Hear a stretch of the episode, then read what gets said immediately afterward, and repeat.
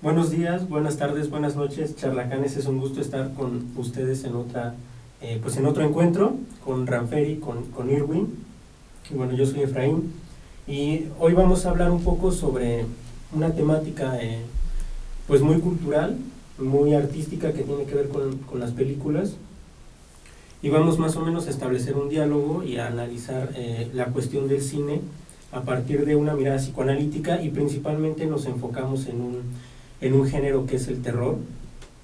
Y, bueno, hay una cita de Freud que, que, quiero compartirles, que es de 1913, que se llama El interés por el psicoanálisis, y en ese texto eh, Freud introduce que el psicoanálisis, o bueno, más bien explica que el psicoanálisis no se circunscribe solamente al consultorio, sino que Freud está muy interesado que el psicoanálisis tuviera un lugar en la cultura, en el arte, y en este texto en específico va a hablar de que el psicoanálisis tiene bastantes intereses, el interés eh, biológico, científico, filosófico, social y, cultural principalmente.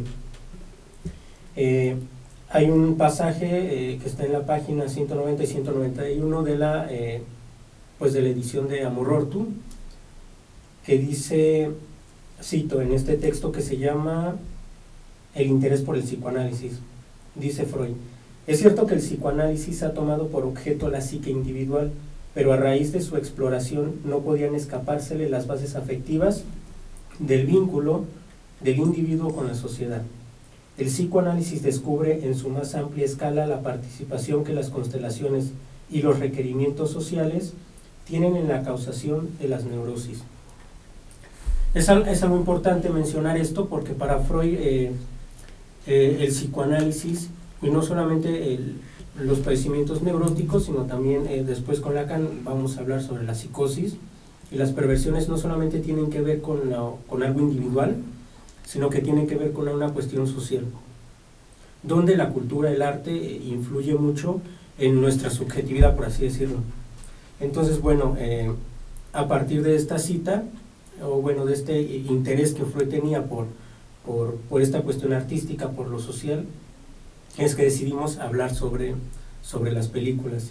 Y, no solo eso, sino también como eh, hablar sobre qué efecto produce en nosotros subjetivamente el ver las películas, el por qué eh, y principalmente el por qué y este interés, cómo acercarnos al, al cine de terror. Entonces, bueno, eh, Irwin y Ranferi nos van a compartir dos reseñas y a partir de eso pues vamos a, pues vamos a establecer un diálogo, vamos a charlar sobre eso. Entonces les paso a Irwin. Muchas gracias, Efra, por esa elocuente introducción. Y pues bueno, aquí estamos una vez más en otra emisión gracias a Radio Jaguar. Eh, estoy haciendo tiempo para ordenar mis ideas. Eh, bueno, sí, principalmente esta cuestión, ¿no?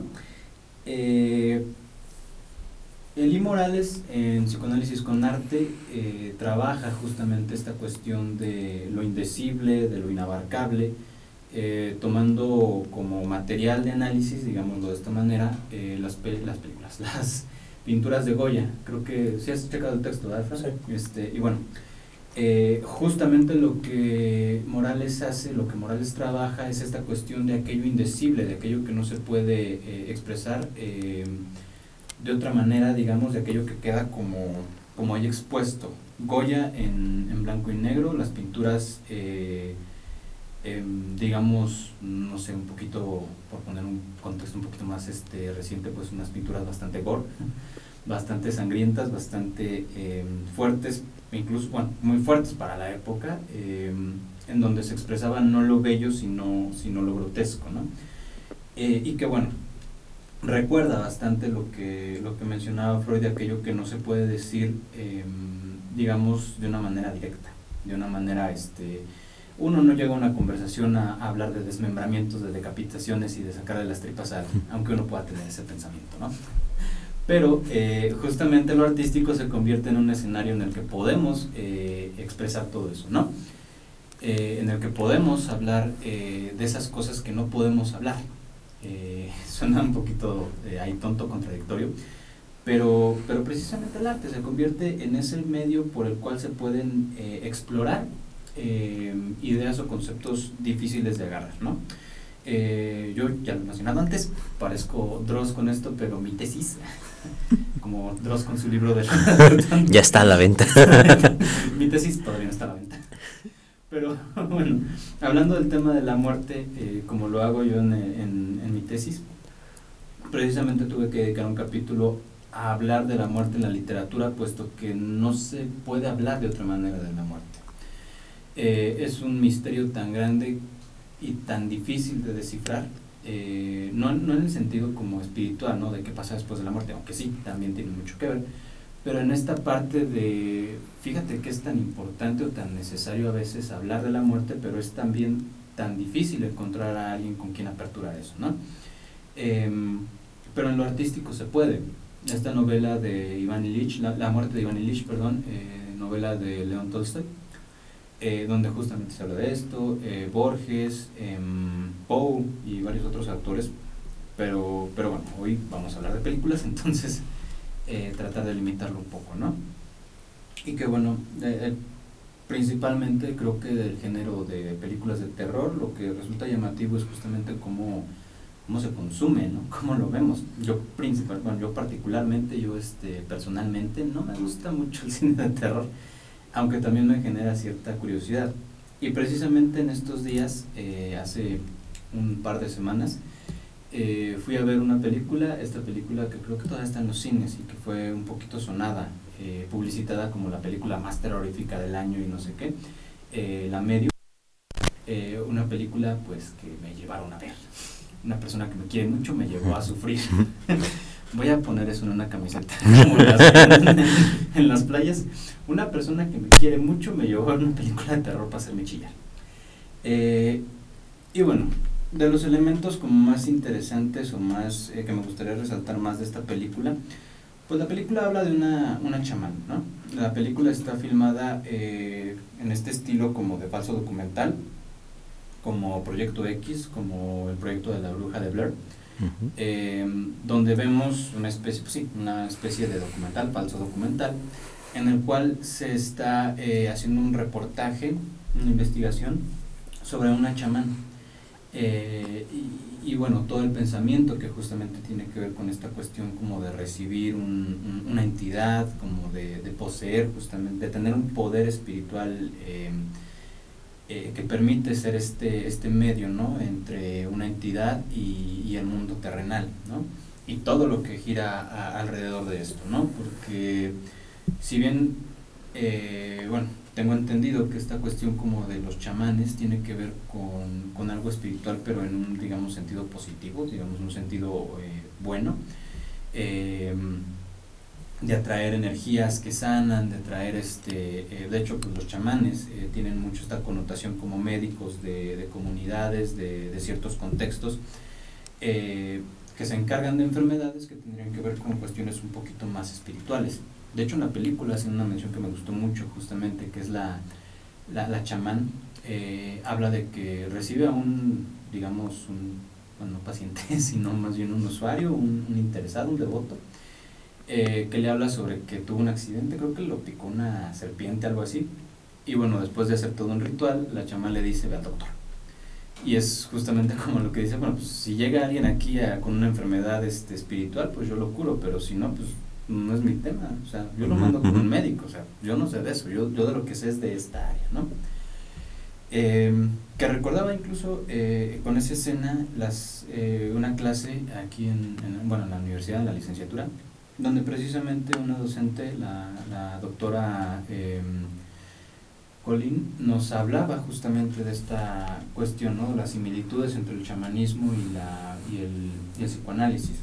El, psicoanálisis que se sostiene justamente por esta parte de la transferencia, un, un, creer que eso te va a ayudar, ¿no? un creer que eso te va a servir, un, depositar, digamos, tu fe, como Toreto, en el hecho de que estar ahí en ese espacio va a a ayudarte, ¿no? Va, a servirte de algo, y que es lo mismo justamente en el pensamiento chamánico, en, en estas curas chamánicas espirituales.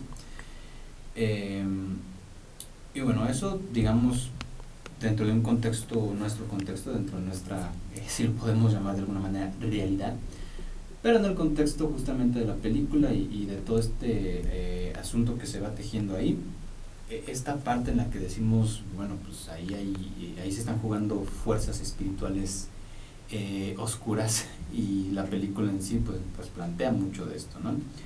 Eh, poderes eh, demoníacos, lo que yo creo que podríamos justamente definir como eso, como posesiones diabólicas.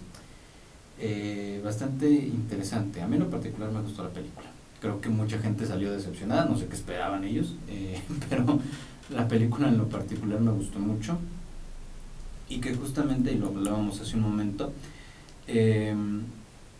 nos pone de frente con eso que, que, no podemos comprender. Se juega mucho con esta cuestión, ¿no? Desde justamente el personaje o los personajes que tienen que ver con esta cuestión de ser chamanes, dentro de la propia, del propio universo de la película, pues se establece justamente esto, ¿no? Alguien que tiene un conocimiento, alguien que tiene una habilidad eh, que se sale, digamos, del estándar, que se sale de lo, digamos, normal, eh, y que posibilita justamente una, em, una comunicación con algo, em, con algo distinto, ¿no? Eh, que permite una interacción con la realidad desde otro ángulo. Em, que bueno, quienes sepan un poquito del tema, eh, justamente darán cuenta de que, se darán cuenta de que esto suena mucho a una psicosis, ¿no? Un relacionarte con la realidad distinto, un relacionarte con el mundo de una manera diferente, Suena muy a psicosis, eh, a una estructura psicótica, ¿no? Y, que bueno, pareciera justamente que eso es lo que estamos eh, viendo ahí eh, en la película. Mm, y que bueno, hablábamos justamente de que esos son los elementos del cine, de terror al menos, que pareciera que lo, lo, lo llaman a uno. Eso incomprensible, eso extraño, eso inabarcable. Em, que pueden ser justamente elementos que hay en las películas de terror. No sé qué. Y bueno, a, eh, a mí me tocará hablar de una película que ya he mencionado eh, en anteriores podcasts, eh, que se llama Sirena de la Alcantarilla, del director Hidechi Ino, y pues bueno, va de la rama de películas de Guinea Pig, y pues bueno, es de la, del género gore, por así decirlo, terror gore o algo por el estilo. Y bueno, justamente en esto de uh, que nos tocará hablar después, justamente de lo que nos lleva a ver ¿no? películas o este sentir es dentro de, de estar visualizando este tipo de películas, pues bueno, este también es un género en especial, pues por realmente la, pues, la cantidad, ¿no? Como ya mencioné, de gore, mutilación y de cosas que pasan en pantalla, ¿no?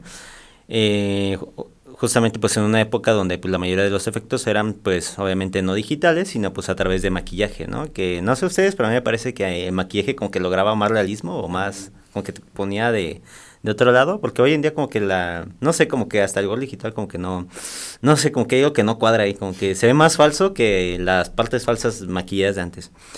Y pues bueno, haré una pequeña un resumen de la historia. Bueno, es una película que como siempre no recomiendo verla porque está en YouTube. Bueno, si, hay algún valiente, les paso el link, aquí. Eh, así en mi canal lo subtitulé y todo.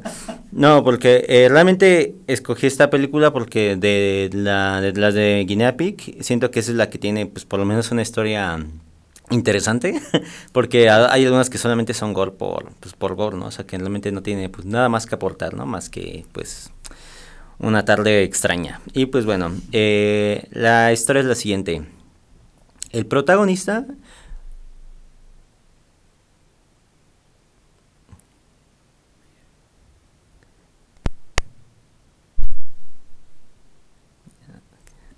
protagonista de esa historia Sí, sí. Ok. bueno.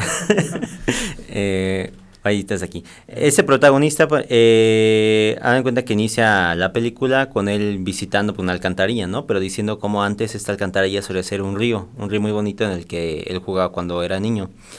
Este, pero se ve la escena después y se ve todo asqueroso, todo sucio. Y pues él es un pintor, entonces eh, va ahí y pues pinta así diversas pues porquerías que se encuentra ahí. Entonces él se encuentra pues a una sirena, ¿no? Ahí justamente atascada en la alcantarilla. Y va y pues la pinta y pues bueno, ¿no? En cierto sentido, eh, él según había conocido a esa sirena cuando él era niño, ¿no? Y después él decide, digamos, rescatarla hasta que compra así una bañera para su casa para poder ponerle todo este tema, ¿no? A lo cual los vecinos, pues, este, hay una escena donde se preguntan, pues, qué es lo que andará haciendo este tipo y empiezan a hablar como de que no, pues es que no supiste que su esposa murió ah, recientemente y todo eso y pues ha estado muy deprimido. Ah, bueno. Entonces, este, bueno, él mientras empieza a cuidar a la sirena, ¿no? Ella está pues como querida y así, y él empieza a intentar curarla y así. Pero llega un punto en el que ella dice que no, que no la cure. O sea, que le deje tal cual está así, pero que necesita pintarla. Entonces el baile la sigue pintando. Y pues bueno, es aquí cuando la historia pues, se pone pues, obviamente muy cine de shock, muy grotesco y así, pues porque se empieza a ver, ¿no? Como el, digamos, ¿no? El cuerpo vivo, se le empiezan a comer los gusanos, se empieza así a pudrir, así como escena, la verdad, muy, muy, este, eh, digamos que no, no para ponerlas en, pues con tu novia el 14 de febrero y así, ¿no? Aprovechando que acaba de pasar.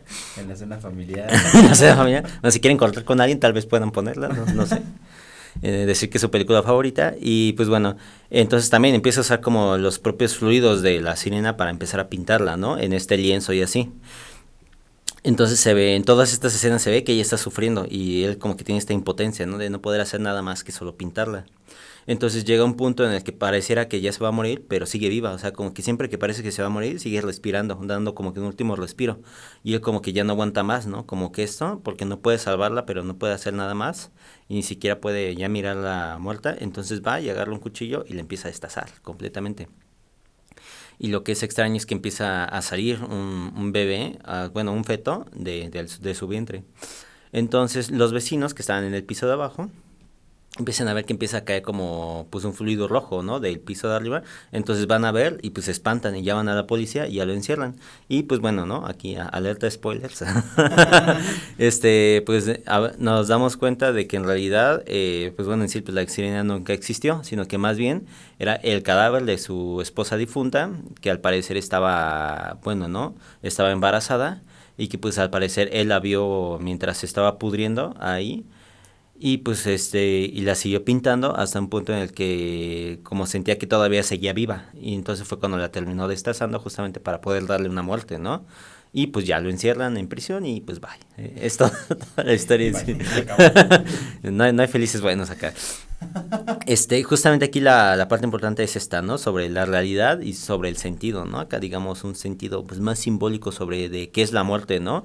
O sea, porque aquí justamente podemos pensar, ¿no? Como que en qué momento realmente se murió, o sea, cuando se murió o cuando él ya decidió no pintarla, ¿no? O cuando él decidió, por así decirlo, cortarla por él mismo, ¿no? Que parecía que justamente es ahí cuando ya pudo, digamos, encontrarle la muerte, ¿no? A su esposa. Pero antes de eso, pues pareciera ser como que es una realidad en la cual, pues él, digamos, no pudiera acceder, ¿no? Fuera como para él un imposible ahí para pasar. Acabas de decir algo mm, muy interesante que es justamente esta parte, ¿no? Cuando eh, sucede la muerte. Este, digo, pareciera una pregunta como muy obvia, en el sentido de, pues, cuando fallece un familiar, pues dices, güey, pues, falleció. ¿Cómo que cuándo, no?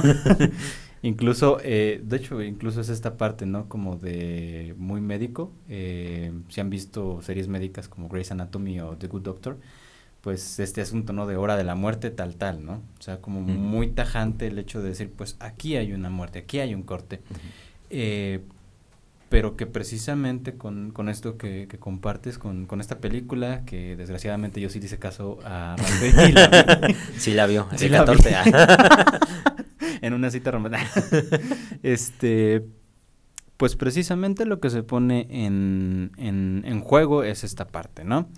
Eh, cuándo sucede la muerte, cuándo, eh, cuándo pasamos de este, de este punto a, otro punto, ¿no? Cuándo se hace, eh, digamos, esta tramitación de lo que está ahí sucediendo en la realidad eh, tangible, digamos, y, pasa a esta parte de la realidad psíquica, ¿no? Eh, muy llamativo porque incluso suele haber, y bueno, esto una vez lo escuché como comentario, eh, que fue como muy curioso. Eh, un, un amigo me comentaba que estando presente en un funeral, viendo el cuerpo, eh, de repente tuvo la, la sensación, el pensamiento de decir, pues es que no está ahí. O sea, ¿dónde está la persona? Eso es un cuerpo, eso es un cadáver, pero ¿dónde está la persona? ¿no? Eh, y bueno, si lo vemos con cierta mirada crítica con cierto, este, digamos, desde cierto punto de vista, pues podemos decir si es cierto. O sea, ese cuerpo que queda ahí, ese remanente de, de lo que fue la persona, no es la persona. Eh, en, un, en, un, curso justamente de primeros auxilios psicológicos que tomé, hablaban eh, de esta parte de cómo le explicas a un niño la muerte. Eh, ¿Cómo le explicas? Eh, cómo, sí, por ejemplo, ¿no? Digamos, fallece el abuelo y le dices al niño, bueno, es que ya no lo vas a volver a ver. ¿Y el niño qué te va a responder? Pues claro que sí, pues ahí está, acostado en ese ataúd, ¿no? Eh, ok, bueno, entonces eh, tu abuelito ya no existe. ¿Cómo no va a existir si él todavía lo tiene en su memoria, este, lo tiene en sus recuerdos? Este, mmm, ¿cómo, ¿Cómo explicas este concepto de la muerte? ¿Cómo explicas que esa persona pues ya no está? Eh, a, a, un niño pequeño, ¿no? Eh, si bueno, técnicamente, como digo, físicamente ahí sigue y, y, como existencia o como ser, pues está en una memoria, pero, pero ahí se vuelve un poquito complicado como que transmitir esta idea que ya damos como muy por hecha de decir, bueno, pues si alguien muere es esto y si alguien está vivo es esto, ¿no? Pero, pero bueno, ahí lo que se pone en juego es justamente esta, eh, estos límites de lo que podemos nosotros como expresar, como decir, como, como poner en, en, en lenguaje, digámoslo de alguna manera. Eh, no sé, ¿qué? Bueno, hablando sobre, sobre el cine de terror y como siguiendo el comentario que hace Irwin, eh, quizá podríamos pensarlo desde el psicoanálisis como que las películas de terror nos proporcionan eh, una ventana de alguna manera hacia la psicosis. Voy a, voy a explicarlo así. Desde el psicoanálisis, eh, todos estamos habitados por la locura de cierta manera.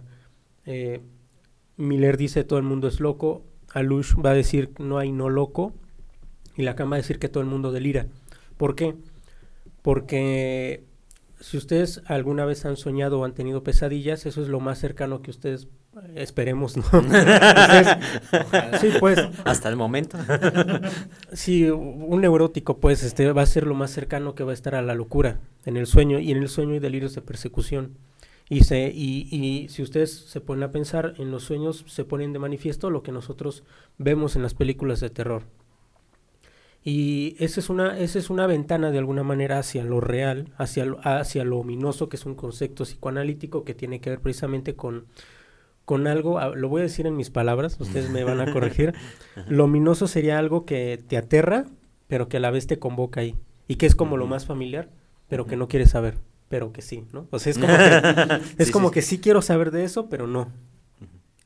Eh, lo interesante de las películas de terror es que uno las ve a partir de unos lentes o, un filtro, lo voy a poner así, que tiene que ver con el sentido. Es decir, cuando uno ve un, una película de terror, uno está consciente de alguna manera, como lo, como lo decía Irwin, que lo que está viendo ahí no es real, en el sentido de que eh, pues es una película, eh, son actores, es una trama, y hay un cierto sentido. Es decir, incluso podríamos pensarlo como que el significante está ahí. Y hay un cierto sentido y uno puede dar cuenta de eso. En la psicosis no. En la psicosis uno está dentro de la película y vive dentro de la película y, y, no hay como esa diferenciación entre lo que es una película, lo que no es real, entre comillas, y lo que es real. Entonces, eh, incluso hay una frase que a mí me gusta mucho que, que, que explica como las neurosis, la psicosis y la perversión, diciendo que, que el neurótico fantasea lo que el perverso lleva al acto y el psicótico vive en un sueño eterno, ¿no? O en una fantasía eterna. Entonces, eh, bueno, podemos pensar eh, el, cine de terror por ese lado como, como una ventana hacia lo ominoso, hacia lo real, eh, de alguna manera recubierto por el sentido. Es decir, si lo pensamos a partir de los tres registros, por lo imaginario y por lo simbólico. Y eso de alguna manera en psicoanálisis se le va a llamar como el fantasma. El fantasma en la cama va a tener muchas, eh, como muchas definiciones, porque lo trabaja en el seminario, desde el seminario 5 lo trabaja, lo trabaja bien en el seminario 6, después en el seminario 10 va a hablar del fantasma, va a retomarlo en el seminario 14 sobre la logía uh -huh. del fantasma y le va a dar como sentidos distintos, ¿no? Al punto de que en el último seminario, creo, bueno, no es el último, es en el seminario 25, Lacan dice que, que, uno, que la realidad se configura a partir del fantasma. ¿Qué es el fantasma? Eh, Pues dicho de forma como muy eh, burda, por así decirlo, el fantasma tendría que ver como la forma en la que nosotros vemos, explicamos y le damos sentido a la realidad, por así decirlo. Eh, y el fantasma de alguna manera brinda cierta protección de sentido frente a lo que nosotros experimentamos. Hay una cuestión porque cuando uno sueña, eh, y eso es un tema a debatir, porque si en la psicosis estaría el fantasma de alguna manera o si no. Entonces hay quienes dicen que sí está el fantasma y que en la psicosis hay como un, fantasma de alguna manera y hay otros que dicen que no. Porque entonces si causa perturbación, causa angustia y entonces está el delirio, incluso podríamos pensar como un, como un fracaso del fantasma, por así decirlo. Entonces, bueno, ese es un debate que no voy a entrar porque, bueno, todavía está vigente. pero, pero sí, eh, en la, en la, en las, en la psicosis y en, y en, la locura, y precisamente en las películas de terror, se pone en juego este como este querer saber sobre lo ominoso, sobre lo que está más allá de lo que nosotros a lo mejor podemos eh, pensar o imaginar. Y, y, eso de alguna manera nos implica. Eh, es decir, quien, quien desde el psicoanálisis, quien, quien se siente como consciente cierta inclinación a ver una película de terror, es que hay algo que le, que le mueve, es que hay algo que lo convoca y es que tiene que ver con el querer saber sobre lo real. Lo real está, este, no lo, no lo vemos, no estamos conscientes de ello, pero está, está en nuestra subjetividad, está eh, Lacan lo dice que lo tenemos en la suela del zapato, de, de, nuestros zapatos, ¿no? Lo tenemos ahí en, en nuestros pies porque no lo, no lo vemos, no lo experimentamos y, de repente de forma azarosa pues llega. Entonces yo, yo podría pensarlo, no sé cómo ustedes piensen, que sería como este querer saber sobre, eh, sobre lo ominoso, sobre lo que está más allá, incluso querer saber un poco más sobre la locura e incluso querer saber sobre la psicosis, que es un tema como bien eh, paradigmático, ¿no? Y muy... Eh, para, para los neuróticos nos, nos convoca mucho, ¿no? Nos causa cierta intriga, misterio.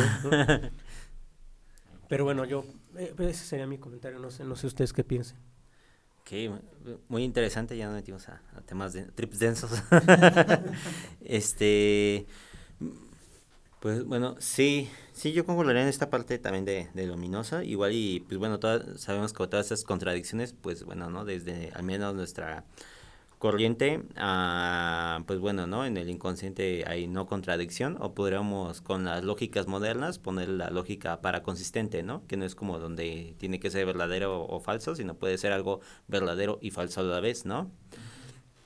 Y donde justamente pues si proponemos una, digamos, ¿no? A un sujeto que no está, no basado pues desde el código cartesiano, que se crea a sí mismo desde el yo, y el yo más como un objeto, este, pues bueno, también podemos pensar eh, todos esos temas desde manera distinta, ¿no? Como podría haber una contradicción de que, ¿por qué es que algo de así me mueve sin yo saber qué es lo que me mueva, ¿no? Como también podemos decir como que, pues bueno, ¿no? O sea, muchos de, digamos, ¿no? Podemos decir como que, la, no sé si la configuración simbólica o, digamos, ¿no? Es toda esta parte está, digamos, fuera de un alcance, pues, ¿no? Lo que luego Ah, les, les, decía, bueno, mi crítica hacia las personas que decían como de que, que, no sé, que las personas son y son, ¿no? Y que todo lo demás que pienses que tú eres, este, es una fantasía, no sé qué, ¿no? eh, pero que realmente, y de hecho se puede ver como que mm, eh, muy complejo con, por ejemplo, ¿no? Con estos temas que ya he mencionado anteriormente, pero eh, que siempre es muy interesante pensar, por ejemplo, de, de, género fluido y todo eso. O sea, realmente es algo que puedes decir, no, pues no tiene una correspondencia biológica, pero después te das cuenta como que, bueno, realmente es algo cultural, ¿no? Porque realmente es, es una construcción cultural, pues, los designios hombre-mujer, ¿no? Y también como ahí también podemos meter, ¿no? Como de esas construcciones culturales en los que es el cine, el terror y así, ¿no? Porque también podemos pensar como que como hay cosas que en cierta época resultan completamente siniestras o o terroríficas y a lo mejor para otra cultura u otra época eh, histórica, pues son cosas como de que, pues bueno, ¿no? Pues que, te vale o no tiene sentido o, ya tienes, digamos, que tu protección, ¿no? Por ejemplo, es como, por ejemplo, hoy en día puede que haya gente que ya no le tema, no sé, a los demonios o cosas así. Y también puede, hay gente hoy en día que le teme, ¿no? O sea, como a estas, a lo mejor ya no los llama demonios, pero le teme a estas energías malas y así. De hecho, es como de que hay gente que todavía se hace limpias, ¿no? O sea, que va así porque se queda así, ¿no? Justamente porque hay, hay, algo ahí que me excede, ¿no? Excede mi conocimiento, este, esta energía fuera de mí y necesito, ¿no? Pues este, curarme de, de, de todo esto, ¿no? Y Y pues, por ejemplo, ah, no sé cómo lo ven ustedes, pero siento que también este mm, sería un error como a lo mejor caer como de que en hacer como un causocialismo, ¿no? Eh, con esto me refiero a como de que, bueno, ahorita estamos mencionando, o sea, hay lo que te llama, ¿no? Dentro de la, de la película, ¿no? Que escoges ver, pero eso no significa que puedas ser como que, ah, es que como te pegaban de chiquito, por eso te gustan las películas de terror, ¿no? o sea, no, nos estamos refiriendo a este como directamente, ¿no? Causocialismo como de que, ah, es que como no te dieron afecto, entonces por eso buscas películas donde haya mucho afecto en, en la trama o cosas así, ¿no? O sea, pues bueno, ¿no? Directamente, no, no, no podríamos darle una causalidad así directa, pues porque pues estaremos cayendo en en universalismos que pues realmente pueden cambiar, ¿no? Puede que de un día a otro, no sé, por ejemplo, justamente ahorita que lo decías, ¿no? La película del Medium, que se pone como que la película más terrorífica del mundo. Hay mucha gente que odia las películas de terror, pero que va a verlas porque a lo mejor, no sé, para poner en su cuenta de TikTok que fue a ver esa película de terror, ¿no? O sea, este, puede que ahí lo que está llamando, pues realmente no sea la película en sí, o sea, o ese tema, sino lo que rodea.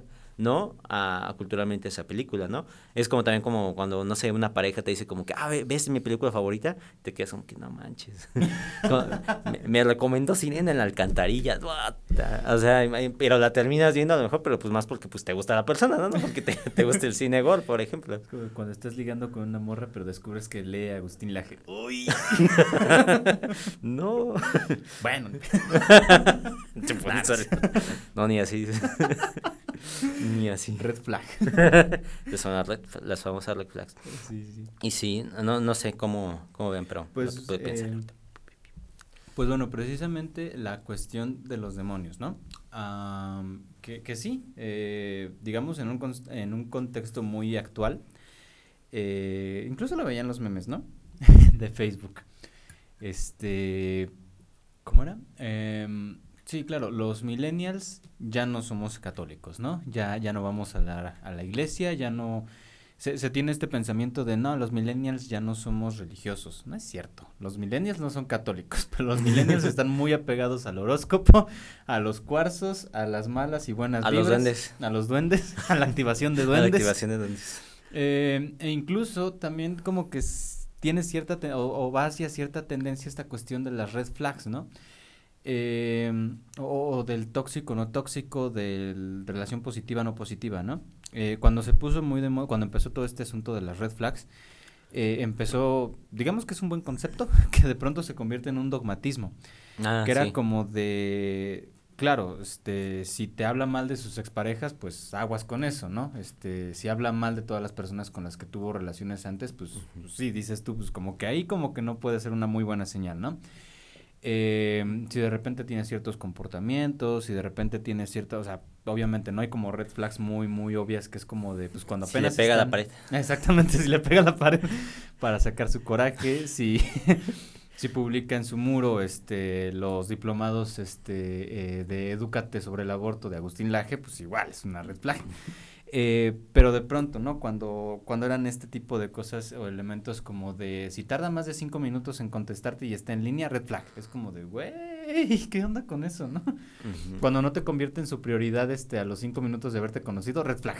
Es como de, mm, no. Eh, y bueno, eso será tal vez un tema para, para discutir otro día, las red flags. La red. Pero eh, Somos una lista. Pero este punto justamente en el que creo seguimos teniendo como ciertos pensamientos eh, mágicos, eh, como ciertas ideas, este, em, o, o, ciertos no sé, pensamientos, ciertas opiniones, bueno, más allá de opiniones, porque no son, no son opiniones, ¿no? El fantasma no es una opinión. este, pero sí como ciertas interpretaciones más bien de la, de la realidad, del mundo, que nos sostienen, que, no, que nos hacen poder vivir y habitar, ¿no? Les decía esto, ¿no? Los demonios. Bueno, ya no creemos o, o, decimos que no creemos en los demonios, pero sí en las malas vibras, ¿no? Este, mm. sí en, en, en el purificarnos sí en tener nuestras piedras para librarnos de las malas energías que nos dejan ciertas personas. Eh, y bueno, es un pensamiento, eh, es una cuestión del cotidiano. De, de, hecho, perdón que te interrumpa nada de rápido, es como también creo que había una publicación sobre, mm, que era sobre sexualidad femenina, que era muy interesante, ¿no? O sea, como que iba dedicada hacia las mujeres, pero algo muy chistoso era como que, bueno, ¿no? Este, ponía como todos los datos así de sexología muy, este, bien, bien, bien aplicados. Y en una de esas habla como de que no, pues este, no, no consumas el semen de tu pareja porque te roba energía y te manipula o algo así. Entonces todos decían como de que, o sea, todos siguen una línea, digamos, de cierta forma, pues formal, y de repente pasa, así hay una introducción de algo como de que, ah, o sea, comprobado por quién o cómo está ese tema, o sea, como que no, que no cobraba sentido pero para muchas personas sí cobraba sentido, o sea, era, era muy chistoso pues cómo estaba dentro de la misma publicación. pues, pues es que sí, o sea, como a ciertas cosas pues de pronto pues están dentro de una línea que dices, mm, ok. Recuerda un poquito el psicoanálisis este ortodoxo de Freud, que era como de, ok, partimos de una idea en la que Freud podía hacer hipótesis interesantes sobre ciertas energías, sobre ciertos químicos, este, bueno, no lo establecía como químicos, eh, pero había una teoría energética en la cual decía, mm. pues es que el funcionamiento del sistema nervioso, del cerebro y no sé qué, y bueno, siglo, un siglo después, unos varias décadas después, resulta que las neurociencias dicen, ah, mira, el primer Freud tenía bastante razón, estaba bastante eh, ubicado, ¿no?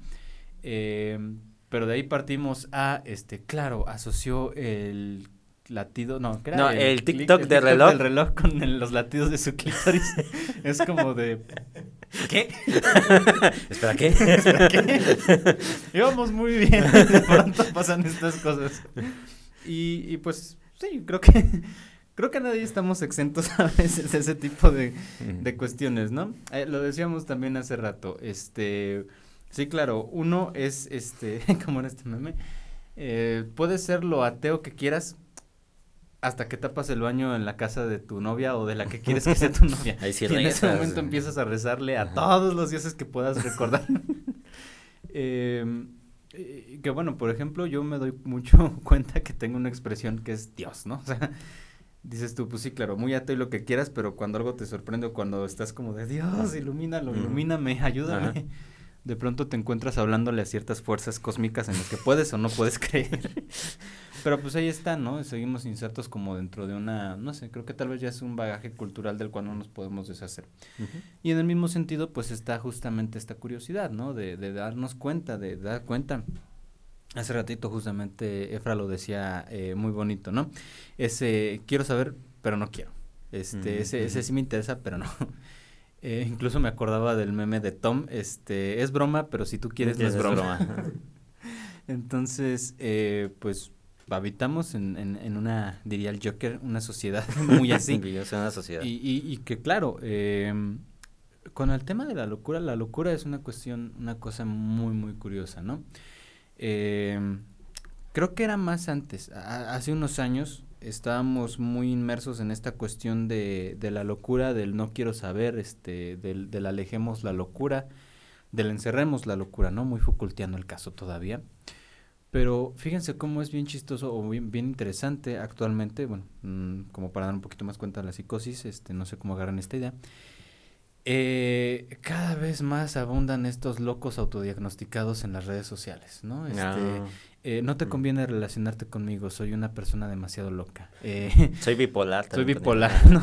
Mi mente es un lugar demasiado peligroso, nadie debería pasar mucho tiempo ahí, ¿no? Eh, la, la que más me gusta, esta como me encanta, que es este, un psiquiatra conmigo se volvería loco, un psicólogo conmigo se volvería loco, y es como de, güey, no. Quizás eh, que se castraría, tal vez. más, probable. La última vez que lo escuché fue una canción de un artista español. No voy a decir su nombre. Ya, qué Pero, Bueno, Santa Flow. Digo, sus canciones están bien bonitas y lo que quieras. Pero esta línea que decía, ¿no? Este porque está, o sea, lo que me gustó fue la manera en la que lo dijo, ¿no? Todos llevamos un niño en nuestro interior, pero el mío es un sádico sin corazón que no sé qué y que volvería loco un psiquiatra. Y así como de, no, no, no creo. Digo, muy bonita la rima, pero, pero no. Y es muy curioso cómo ahora parece ser que mucha gente... Eh, digamos que durante un tiempo justo se trataba como de hacer esta batalla del desestigmatizar la locura, del desestigmatizar, desestigmatizar al psicótico, al esquizofrénico, pero ahora hay una especie de romance hacia, hacia esto, ¿no? Que creo que también tendría que ver justo con lo que vemos en las películas de terror, ¿no? Hay, hay, un hay una curiosidad romántica eh, por la locura, que quizá ya se nos está saliendo un poquito de control. No sé. Ahorita quería, me acordé porque con lo que estabas diciendo, que sí es, es una cosa completamente cultural, ¿no? O sea, en el siglo, en el siglo XVI, eh, a los de las tiendas naturistas los hubieran quemado. O sea, sí, o sea, Eh, Sí, o sea- En Querétaro medieval tal vez pase todavía. Pasó, ¿no? Las mapas. ah, de eso era el humo que venía para acá. Sí, pues este, pero está como, como, como, como a partir de nosotros interpretamos las cosas también a partir de la cultura, ¿no? O sea, incluso podríamos pensar que, que el fantasma está de alguna manera articulado con, con la época, con la civilización. Y voy a entrar en un tema bien polémico, ¿no? Porque a ver si me vuelven a invitar, ¿no? Pero ahorita que mencionabas que está muy de moda, este, pues sí, como la romantización de todas estas cosas, de no solo de, no solo de la locura también, sino, sino también un poco con la melancolía. O sea, yo, miren, es, es impresionante. Hay compañeras psicólogas, o sea, estoy hablando de personas psicólogas que tú te metes en sus redes sociales, te- tú vas a saber, tú las vas a ubicar perfectamente. No, no. Pero te metes a sus redes sociales y parece que, que está de moda estar depresivas. Mm. O sea, no puedo, no, no puedo usar las palabras, ¿no? Que lo ponen porque, pues, si un- estamos al aire, ¿no? Sí, es público. ajá. Pero sí, este, o y juegan mucho con la muerte, ¿no? Como que, como que todo te está, Es co- como, como eh, que estaría de moda que te estuviera cargando la chingada. ¿me como el meme de posmemato, ¿no? La- Y, por- y me encuentro con publicaciones así de, no, es que la escuela me traumó y así, y tienen calificaciones de 9.9, o sea, es así de, morra. o luego, este, están así como, con- hacen estos comentarios como de, no, pues hoy es un buen día para estar muerta, ¿no? no. Para no morir, ¿no? Y después los ves en la calle con sus cubrebocas y con sus gel así, o sea, es pues no que, pues no que te querías morir, ¿sabes? Entonces, pero es, una cuestión como muy cultural eso, ¿no? Como de- Sí, sí. Y además creo, ah, tú que conoces más eh, el tema de la muerte, que podremos profundizar ahorita en eso porque. Creo que precisamente como que de alguna manera, y creo que alguna vez yo lo mencioné, no me acuerdo bien en, en algún podcast, que, que el estar jugando con la muerte como de el, justamente estas publicaciones, ¿no? De decir, este, porque ahorita Twitter, este, o Twitter se convirtió, este, como en el diario, ¿no? O sea, ya no son diarios, ya se, ya se hizo incluso pública la intimidad de alguna manera. Sí. Y es algo propio de nuestra civilización, de nuestra época, donde ya no hay mucha confidencialidad, o sea, ya no, hay la- Ujú. ya no está la intimidad. Pues, pero bueno, ese es otro tema, ¿no? Pero con estas publicaciones como de hoy es un buen día para morir, este, ¿cómo, cómo no estaría muerto o muerta? Este, ojalá dejara de respirar, cosas así. O sea, estoy citando casi los tweets de las Los compañeras. estoy leyendo. ¿Hasta qué punto, por ejemplo, jugar con eso, con la muerte, como estar como de alguna manera evocándola, las hace o nos hace sentirnos vivos? O sea, es decir, a ver si lo, si lo puedo explicar bien, ah, y si no, tú me corriges, ¿no? Y arreglas el desmadre. Pero el de alguna manera que yo eh, tenga presente a la muerte y que juegue muchas veces con, es que me quiero morir, es que es mejor estar muerto, es que mi vida, es que esto, lo otro, aunque tengas buenas calificaciones, aunque tu vida vaya, vaya de poca madre, ¿no? O sea, digo, cada quien tiene sus problemas, obviamente. De alguna manera, ¿hasta qué punto eso nos, nos aferra a la vida?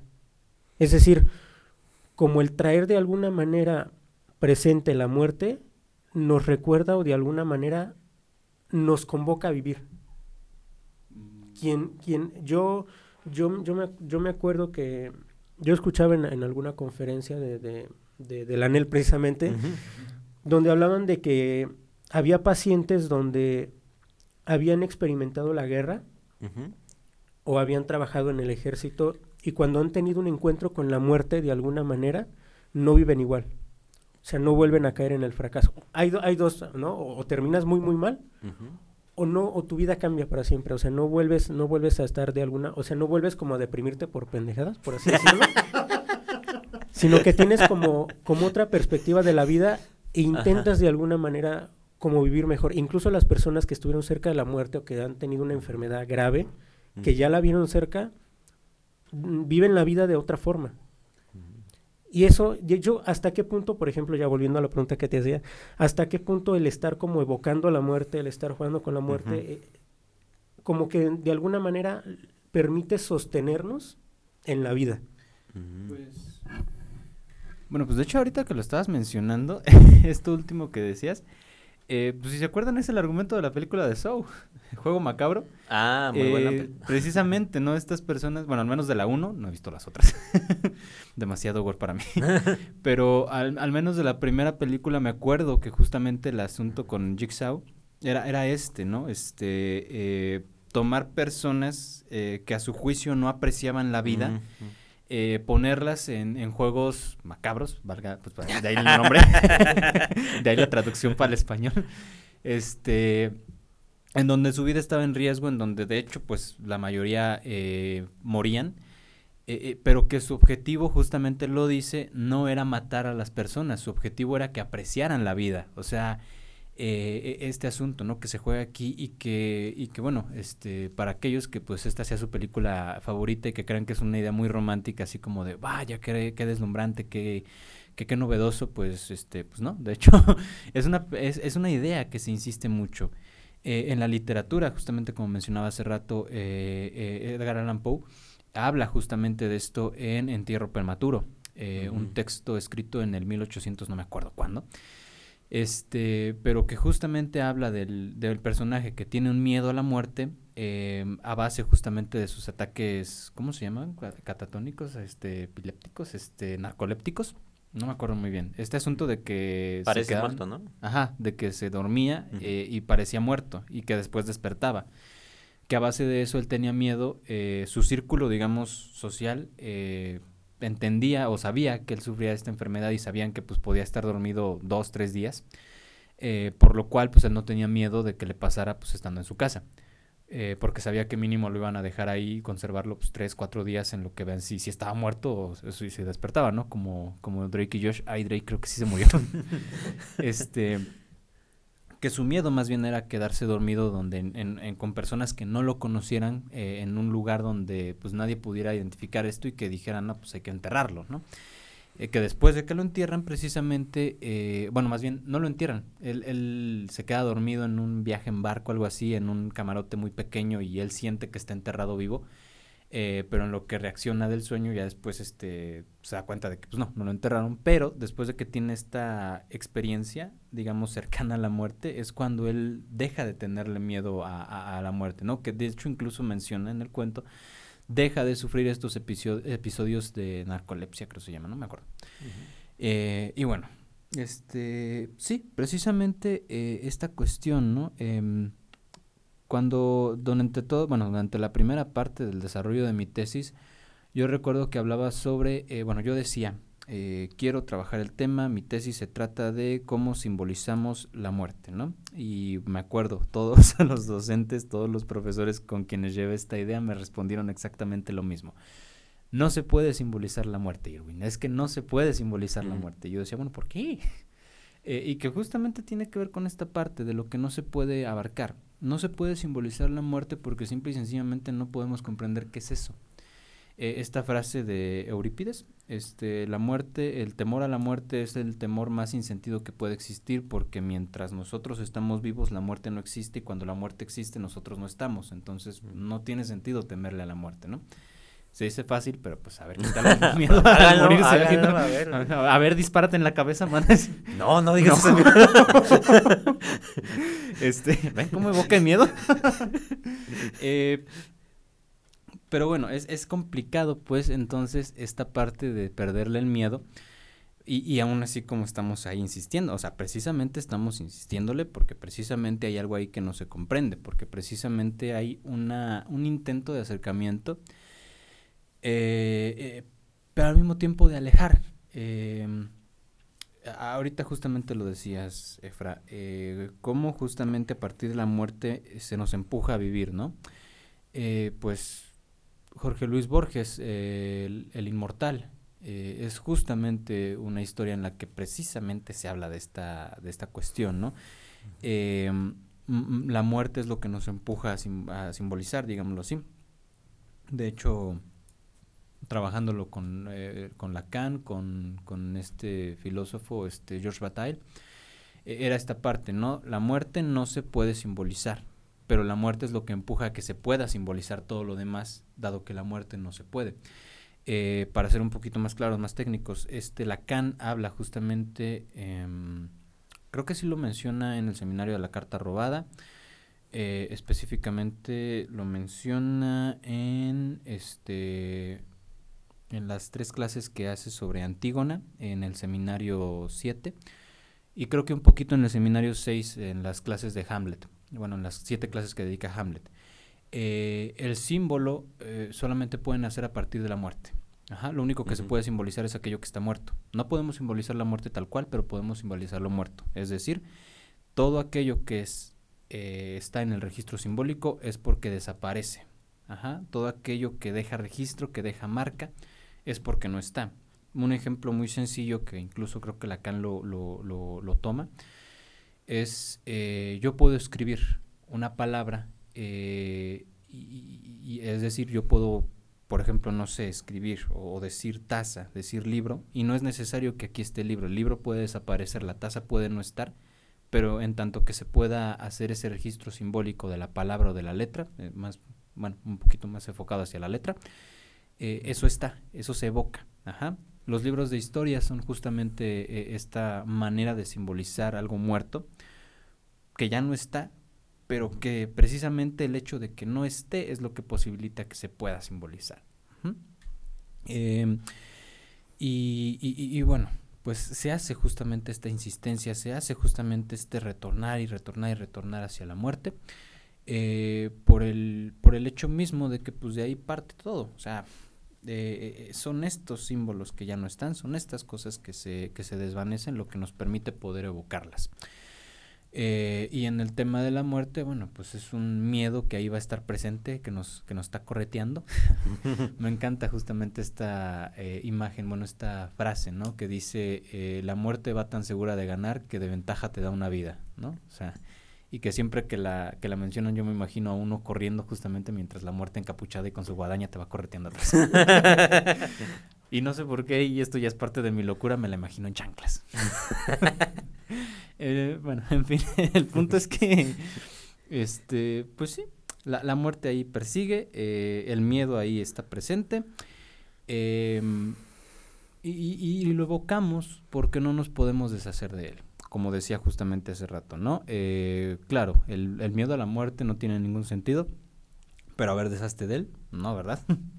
es, es una curiosidad ahí este, que insiste y que no cesa de escribirse, o, no cesa de no escribirse, tal vez. No, imposible, ¿no? Este, sí, pues de hecho, justamente en el, en el enlace Borromeo, pues justamente, ¿no? En el redondel simbólico, pues está la, la muerte, ah, Saben, ¿no? Ahí está como que la muerte y pues bueno, algo habla Lacan, ¿no? Sobre este tema de, pues, de que pues el hombre, ¿no? Que se justamente, no sé si simboliza como inmortal, ¿no? De cierta manera, o pues mm, como de estas formas, ¿no? De, de ponerse como a sí mismo. Sí, sí, este, perdón que te interrumpa un poquito. Justo eso trabaja también este eh, Byung-Chul Han, eh, Muerte y Alteridad no existe la muerte propia, existe la muerte del otro. Uno en su propio inconsciente, digámoslo así, siempre va a ser inmortal. Eh, la muerte no existe hasta que te pasa a ti. Puede existir la muerte de los otros, pero eso, de hecho, incluso lo dice Freud, creo. Eh, uno puede presenciar la muerte de los otros, pero eso no significa que tú estés muerto. Es decir, pues uno no muere, mueren los otros. Entonces, la muerte es algo que, otra vez, no se puede simbolizar. pero está curioso, ¿no? Porque, por ejemplo, si uno tiene hasta una fantasía, digamos, de su propia muerte o entierro, pasas, digamos, como a, a, pensar, no sé, a lo mejor como que, ah, ¿qué pensarían los que te están enterrando, no? Pero de cierta forma podemos decir ahora que es como si tú y yo fuera el de las personas que están ahí, ¿no? Viendo. Entonces, de cierta manera es como que, pues, ahí no está la muerte, ¿no? Porque, pues, digamos, sigues ahí, ¿no? De cierta manera. O es como si fuera como esta identificación o esta forma en que tú y yo, pues, pasa pues hacia alguien más, ¿no? De esta forma, ¿no? No necesariamente en que está ahí la carne, ¿no? Que desde nuevo, ¿no? Regresa como que pues realmente, pues, ¿qué es la muerte? Y pues si lo vemos desde lo simbólico, pues bueno, ¿no? Tiene pues otros matices, ¿no? Muy muy largos y muy interesantes porque justamente, ¿no? Con este ejemplo que tenías con Eurípides, que por ejemplo sí es algo que sucede, pero cuando ya no estamos nosotros, pues sinceramente es algo que no nos compete, ¿no? Pero lo que nos compete, pues es toda esta angustia, ¿no? Que a lo mejor pasa y podemos pensar, bueno, a lo mejor esta angustia sí se puede resolver, ¿no? O sea, sí se puede hacer algo más allá de eso justamente con lo que decía Efraín, ¿no? O sea, como una experiencia con la muerte realmente te cambia, o sea, hasta tu propia relación, ¿no? Con lo que simbolizabas como que es la muerte, ¿no? O bueno, tú dices, no se puede simbolizar la muerte, pues, pero a lo mejor lo que No la muerte en sí, pero tu concepto sobre eso, ¿no? La O sea, relación que estableces Ajá, con ella. tu relación que, sí. tienes ahí, por así decirlo, es algo que a lo mejor nunca se va a poder quitar, pero sí puedes cambiar cómo te relacionas, ¿no? Es como lo que se propone en fin de análisis como de con el otro, que es como de que pues una relación con el otro mayúscula de manera distinta, ¿no? O sea, no es como que desaparezca. Bueno, en otras teorías sí. Sí, y, pero es, de hecho, precisamente esto que mencionas es lo que lleva a, a Lush en, eh, a mencionar justamente esto, ¿no? De que le preguntan, ¿usted piensa entonces que eh, un trabajo de análisis sería eh, un trabajo de duelo? Y él responde, no solamente creo que un trabajo de análisis sería un trabajo de duelo, sino que todo análisis es un trabajo de duelo, porque precisamente se trata Mm. de, de, de ir al punto eh, de conexión, digamos, de este enlace, eh, para restablecer la relación que, que tenemos con, con esta cuestión de la muerte. Sí, de, de hecho, y pues sigue habiendo, co- como seguimos hablando, ¿no? Todo ese tema cultural que lo rodea, porque es como, luego también si se piensan, este, pues hay muchas relig- religiones donde pues la muerte en sí pues, no es una problemática, ¿no? O sea, no es un temor ni una angustia. Hay otras angustias, pues obviamente que sí, ¿no?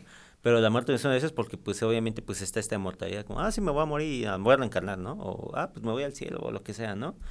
Este, pero realmente es como, pues eso no me preocupa, pues ya está resuelto, pues ya, ya está así, ¿no? O sea, pues para qué le muevo, ¿no? Pero pues más bien hay otras cosas que a lo mejor me preocupan más o me tienen este tema de ahí. Y pues justamente no, no, no es como que le va a introducir así como que no, que cómo piensas eso y no sé qué. Porque nada, le vas a generar angustia innecesaria, ¿no? Una persona que a lo mejor ya tenía este tema pues manejado de, de otra forma. Y que justamente ah, creo que también se puede ver, ¿no? Como ese tema de, de la función significante en la instancia de, la- de la letra, pues también de cómo pues propio significante, ¿no? Mata la cosa, pues, o sea, como que le quita las propiedades, digamos, naturales, como este ejemplo, ¿no? De cómo eh, cuando se calendariza, ¿no? Este, como el, el sol y la luna y todo ese tema, pero pues ya no es como el sí, el sol, el sol o la luna, sino que ya tiene otras propiedades, ¿no? Cuando ya se les pone que son deidades o estas cosas así, pues no tiene nada que ver, ¿no? Con el, digamos, el sol objetivo y así, pero simbólicamente pues ya, digamos que como si lo hubiera enmarañado así y le hubiera quitado esa parte, ¿no? No sé, es como... Está muy cotorro, este, y vean, todo eso salió de películas de terror. Pues ahorita que lo mencionabas, eh, estaba viendo el nuevo Romeo porque precisamente Lacan coloca la muerte en lo simbólico y coloca la vida en lo real. Eso es algo interesante. Y también con, con lo que mencionaba Sirwin, que incluso Freud tiene un texto que se llama eh, Nuestra actitud ante la muerte, creo que sí se llama, está en el tomo 14, eh, en los escritos metapsicológicos, y en, en resumidas cuentas Freud dice que es gracias a la muerte que nosotros podemos vivir. Es decir, la vida adquiere sentido cuando se instala de alguna manera como ese sentido de, fin- de, de finitud, de que hay algo que va a acabar con la vida y de que vamos a morir. Entonces, como vamos a morir, pues nuestro, incluso nuestro, me voy a poner como, como muy existencialista con, con Sartre, pero incluso nuestro deber moral sería como vivir la vida, ¿no? Entonces, eh, ¿qué, le- qué iba a decir? Ah, bueno, en ese sentido de que cuan- cuando Lacan pone a la muerte en, en lo simbólico, yo, yo, para mí me tiene mucho sentido porque de alguna manera es que podemos hablar de ella. O sea, no la conocemos, no sabemos, porque de la muerte y de la sexualidad, pues no, que de hecho van juntos. O sea, es, es algo interesante porque la muerte y la, y la sexualidad, eh, inclusive podríamos meter como una cuestión como de la feminidad, como lo desarrolló eh, Freud, eh, como ese, como ese continente oscuro, ¿vieron? Como, como, como ese, pues sí, como la, como donde Freud fracasó terriblemente en el sentido de la feminidad, podremos colocar esos tres, y es que uno no sabe, o sea, no, no sabemos qué es, no sabemos qué es estar muerto, pues, y los que se murieron no están No. vivos para preguntarles. La de la medium tal vez nos diga. y, y de la sexualidad tampoco sabemos nada. O sea, la sexualidad es, es perversa precisamente porque no, o sea, sí existen páginas, ¿no? En porno y cosas así, y, y manuales, ¿no? Como- pero, pero uno no sabe, o sea, cree que uno, cree que uno sabe mucho de sexualidad, pero, pero hay un hueco, o sea, hay un no saber ahí. Pero precisamente, y esta es como mi hipótesis, ¿no? Que, que, que- que ahorita estoy pensando, es que precisamente en ese hueco, o en ese no saber, creo que incluso podría ser algo positivo, eh, en el sentido como de la negación hegeliana, en el sentido de que precisamente esa, ese no dicho o ese vacío o incluso esa inconsistencia del otro nos permite de alguna manera darle un significado personal. Es decir, no llenarlo de sentido, pero utilizar ese no saber para que cada uno pueda construir incluso su propia eh, su propia versión de la muerte. Incluso Mm. porque Lacan en un primer momento, tú lo vas a saber porque en un primer momento el fin de análisis es el ser para la muerte. O sea, aquí Lacan Mm. es bien heideggeriano, ¿no? ¿Sí, sí, sí lo dije bien? Heideggeriano. Entonces dice que el final de análisis es un ser para la muerte, es como aceptarse para la muerte. Ya luego Lacan borra eso, ¿no? Porque pasa otras cosas, pero, pero sí, yo lo relaciono con eso, ¿no? Es decir, de que Mm. Y el, precisamente el trabajo de duelo del análisis que, que menciona Lush, que realmente lo, lo propuso Lacan, ¿no? Pero bueno, eh, es precisamente algo se pierde. No solamente, no solamente te haces duelo con los significantes amos que estaban en el otro y que de alguna manera tú te identificabas Mm. frente a ese otro, ¿no? Que son los síntomas, los padecimientos, este, los complejos, etcétera, ¿no? Hay un duelo con esos significantes amos, pero también hay un duelo en el sentido de que sabes que hay un fin, de que sabes que, hay- Mm. que el otro es inconsistente, de que sabes que el lenguaje, de que no lo dice todo y de que no hay como un absoluto, por así decirlo. Y en ese sentido es que como no hay un absoluto, como no hay un fin, como no hay este, incluso un, incluso no hay una respuesta como tal frente al deseo del otro, es que precisamente uno puede vivir de otra manera, pero implica la renuncia de eso. Implica renunciar, eh, incluso en Arist eh, ya me estoy volando, ¿no? Pero incluso en el seminario 8 de Lacan, cuando habla de la transferencia, con esta cuestión de Alcibiades, que llega con Sócrates y Alcibiades le, de- le demanda a Ah, Sócrates sí. amor, ¿no? Es, es, es que es un, es un amante no correspondido. Y pienso que uno llega eh, a análisis precisamente como exigiéndole a ese otro que, que me corresponda al amor. Es decir, como pidiéndole a ese otro que me dé lo que a mí me falta. Que esa completud, ¿no? Esa falsa... Y, y lo interesante de ahí eh, con el Herómenos y el Erastés es que hacen un movimiento. Porque Alcibiades salió, bueno, lean el, el banquete de Platón, pero Alcibiades salió siendo un amante. O sea, él llegó demandando amor como un amante no correspondido y salió como un amante del otro, del amante de Sócrates, que se llama. Ay, se me fue. Eh, No, se me fue ni idea. Bueno, Sócrates le dice, le dice, es que a mí no es a quien me amas, al quien amas es al, es al- Agatón, creo. Agatón. Al quien amas es a Agatón. Entonces ahí le cambia de posición y Eli Morales lo trabaja muy bien. Eh, Y yo creo que al final de cuentas implica como el aceptar eso, de que el otro no me va a amar, es decir, de que no me va a dar lo que yo espero, lo que me pueda completar y no va a llenar mi demanda de amor. Que al final de cuentas el análisis nos permitiría, y que es algo que trabajo, que trabajo en mi tesis, como saber hacer con la inconsistencia, es decir, saber hacer con la falta y poder sostenerse frente a esa falta. Pero bueno, ya, ya- ya me estoy extendiendo mucho. ¿no? Ranferi, te hace falta una tesis para que nos la presumas. Para el Este, siguiente pues, podcast. ahí va. No, no tengo tesis, pero unos fanfictions, luego aquí se los traigo, nos lo ponemos a leer y pues bueno, ¿no?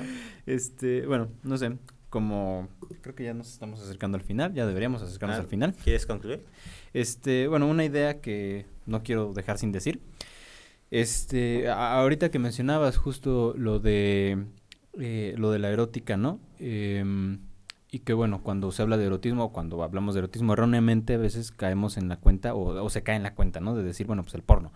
Eh, pero que justamente lo que decía Han, eh, Byung-Chul Han en este, La agonía del Eros, eh, era que precisamente lo porno mata lo erótico, porque lo porno es la exposición eh, pues explícita eh, y que lo erótico más bien tendría que ver con esto que queda velado, con esto que queda este no no hay presente, ¿no? Eh, otra vez volvemos a la cuestión del quiero saber pero no quiero saber. Justamente lo que se juega en lo erótico sería esta parte, ¿no? Del veo pero no veo, del estoy, del está pero no está, ¿no? Em, lo erótico es esa imagen no vista, ¿no? Lo erótico eh, es lo que no queda a, disposición de, la posesión, del tomarlo. Eh, lo erótico, digámoslo, siguiendo esta línea, sería como la muerte. Aquello que, precisa- que precisamente no se puede simbolizar. Eh, lo que se simboliza entonces ya no es lo erótico. Lo, lo, lo que se puede dar registro entonces ya no es lo erótico. Eso es porno. Lo erótico jugaría en otro, en otro espacio, en otro lugar, eh, en tanto que no está presente, en tanto que no está ahí. Eh, eso es, o sea, es, es lo que se juega sin que esté. Como la definición de amor de Lacan, ¿no? Este, amar es dar lo que no se tiene a quien no es. Justo lo que se juega es mucho esto, ¿no? De lo que no está. Ujú. Ok, ah, ah, ah. Hmm, pues bueno, justamente este tema, ¿no? De la inconsistencia, sí, pues creo que, bueno, ¿no? Como ya hemos hablado, eh, tan como hablamos, ¿no? En el episodio de, del estadio del espejo, pues bueno, ¿no? Pues surge esta, pues esta falsedad, esta consistencia, ¿no? De este, mm, no sé, ¿no? De que habría una cierta completud o completitud, de cierto modo. Este... Ok. Eh, de que habría una cierta incompletitud. Eh, no, o sea, de que, pues, por ejemplo, como este mito, ¿no? De griego, donde, pues, este, somos mochados a la mitad y que nos hace falta nuestra media naranja para poder estar todos juntos, ¿no? Y completos directamente. Eh, pero que realmente, pues bueno, ¿no? ¿Qué, nos dice eso? Que pensamos que ha, sido desde siempre, ¿no? Que, por ejemplo, temas de amor y temas de todo eso, pero pues como hemos visto, pues no sé, ¿no? Hay varios libros que hablan sobre eso, sobre cómo pues el propio concepto de amor ha sido una construcción cultural, ¿no? Y entonces e, es muy, bueno, ¿no? Muy curioso cómo un concepto, una construcción cultural, pues hasta eh, digamos que comanda hasta cómo uno se siente, ¿no? Ya hemos hablado muchas otras veces de cómo eh, en un punto hasta los celos pueden ser un signo de amor, ¿no? De que alguien te está amando y te puede decir como de que, por ejemplo, hoy en día pues puede haber estas dos... Eh, no sé, ¿no? Diferencias, ¿no? De alguien que dice como de que no, no, este, me, se mostró celoso, red flag, lo dejo, ¿no? Porque ya me sentí mal. Este, o alguien que diga como que, ah, se celó, me ama. o sea, y sienta bonito, ¿no? O sea, vean, por ejemplo, uno puede decir como, pues, esa paradoja. Este, perdón, eh, sonó mi viper, este. me está hablando la canda desde el cielo, que si unas caguamas o qué, saliendo. Le eh, el cielo, esas perras mamás. Yo no dije eso. no desmientas, yo no dije eso. este.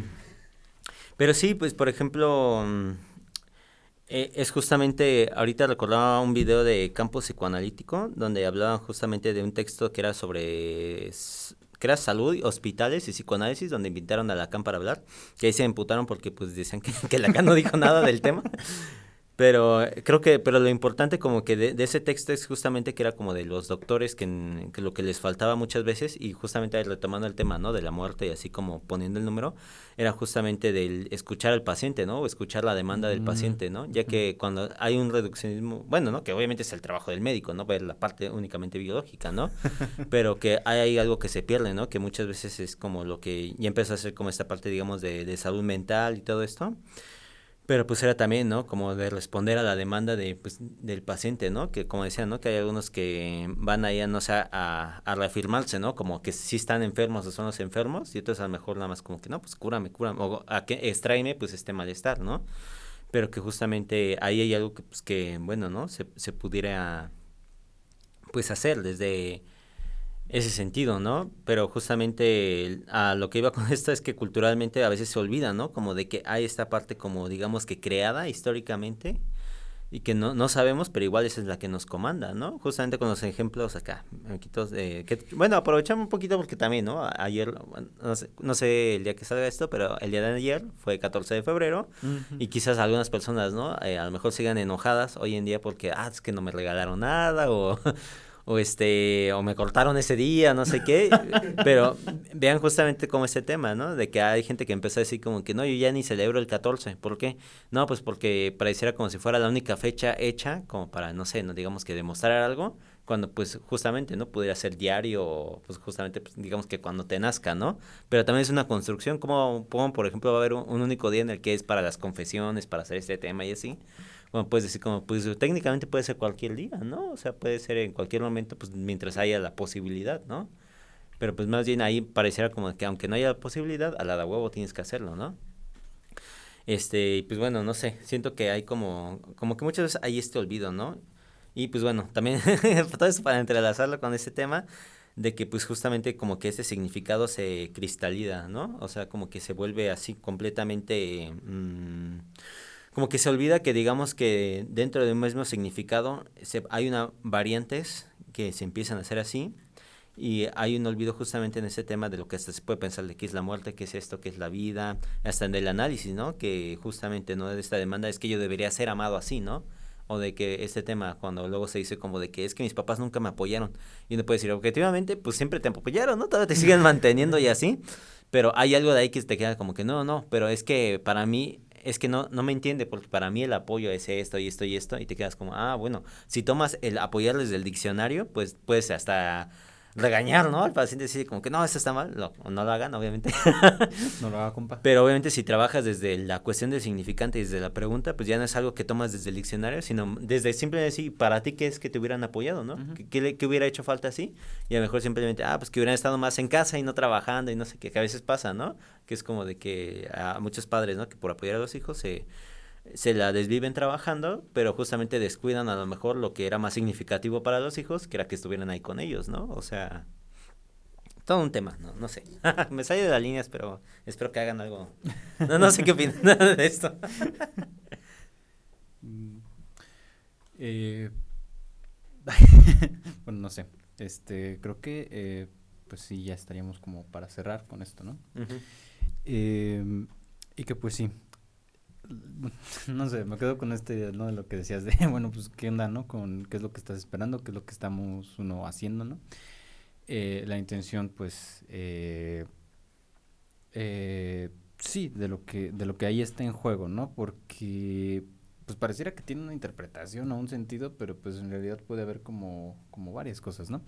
Siento que esto ya lo había mencionado una vez, pero era una historia que mi abuelo me contaba, una especie como de chiste o de, no sé, eh, en la que hablaba justamente sobre un par de, bueno, era una, un cuento, una historia un poquito larga, no voy a ir al punto, eh, dos hombres pretendiendo a la misma mujer y el padre les pone un reto, que era este bailar sobre brasas calientes. Eh, uno de los dos pretendientes pues se pone a bailar sobre las brasas calientes mientras que el otro dice, nah, que anda, ¿no? Estaré loco. Ah, hablando de los locos.